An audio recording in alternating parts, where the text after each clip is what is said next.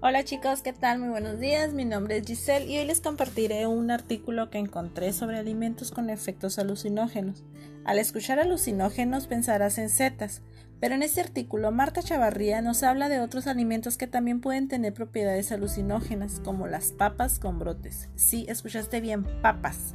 Pues estas contienen la sustancia llamada solanina, que es un alcaloide irritante para la mucosa gastrointestinal, con efectos en el sistema nervioso. Si se ingiere, además de provocar una irritación en la boca y en la faringe, también genera náuseas, vómitos, diarrea, apatía, alucinaciones, temblores y parálisis. Debe tenerse en cuenta que estos alcaloides tóxicos se acumulan en las zonas no comestibles, como las franjas verdes de las plantas.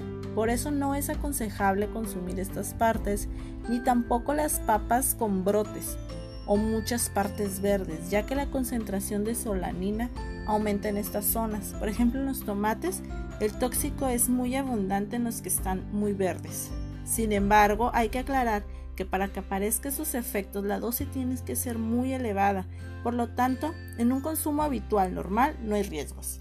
Así que ya saben chicos, hay que fijarnos bien al hacer las compras y en los productos que consumimos para evitar alguna intoxicación. Por mi parte es todo, gracias.